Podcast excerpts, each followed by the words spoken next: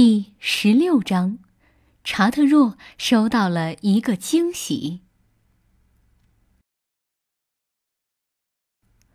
作为绿森林里有名的捣蛋鬼，红松鼠查特若现在比以往任何时候都过得舒适。不论北方兄弟多么狂野的咆哮，不论绿草地、绿森林的冰雪有多么厚重。他都不会感觉有丝毫冷意，他的身边有足够的食物，玉米和坚果，而且这都是他最喜欢吃的东西。然而，事实上，他从没有感觉自己过得很舒适，他不快乐，一点儿也不快乐。要知道，他住在监狱里，不管监狱中的生活有多好。没有人会觉得那里有真正的快乐，因为他是一个囚犯。现在，查特若对农夫布朗儿子的看法已经变了。实际上，他和布朗的儿子已经成了好朋友，因为农夫布朗的儿子总是很绅士，他总是会给查特若带好吃的东西。他跟我之前认为的他不一样了，查特若说。要是我自由了，我根本不会害怕他。我会把关于他的事情告诉绿森林里的其他人。要是我……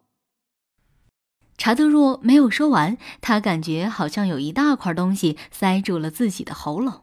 要知道，他正想着绿森林和老果园，想着在树顶和旧石墙上奔跑的日子。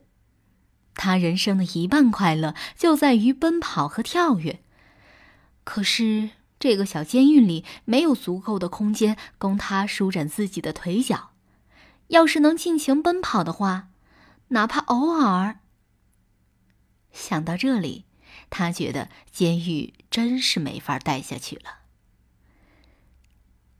那天下午，查特若正在树洞中午睡，突然有个东西从树洞门口滑了过去，查特若被吓醒了。睁着大大的眼睛看着自己的空树桩，他吓得浑身发抖，不知道该做什么，只能躺在床上。另外，他也很好奇接下来会有什么可怕的事情发生。他听到农夫布朗的儿子在笼子里忙活着。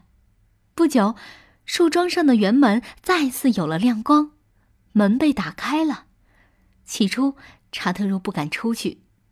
但是听到农夫布朗的儿子轻声吹着口哨，于是他小心翼翼地探出了头。在笼子的地板上有好多美味的坚果，查特若马上就跑了出来。随即，他敏锐的眼睛发现了其他的东西，在笼子的一端有一个用木头做的东西，看起来很奇怪。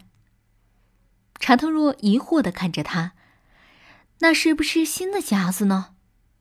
不过他已经是个囚犯了，在那里放个夹子有什么用呢？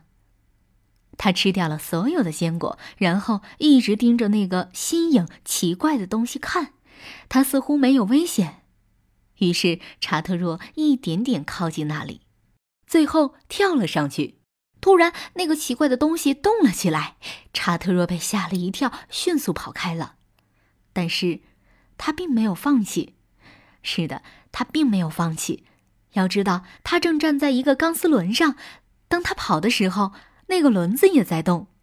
起初，查特若特别害怕，他跑得越快，那个轮子就转得越快。最后，他不得不停下来，因为他已经累得跑不动了。当他停下来的时候，那个轮子也就停了下来。渐渐的，查特若开始明白。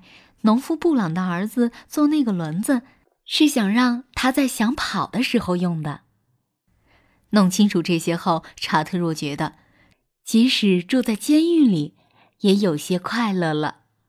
那是一个惊喜，他可以不停的奔跑，直到自己喘不过气为止。看到自己做的东西让红松鼠查特若很快乐，农夫布朗的儿子也开心的笑了起来。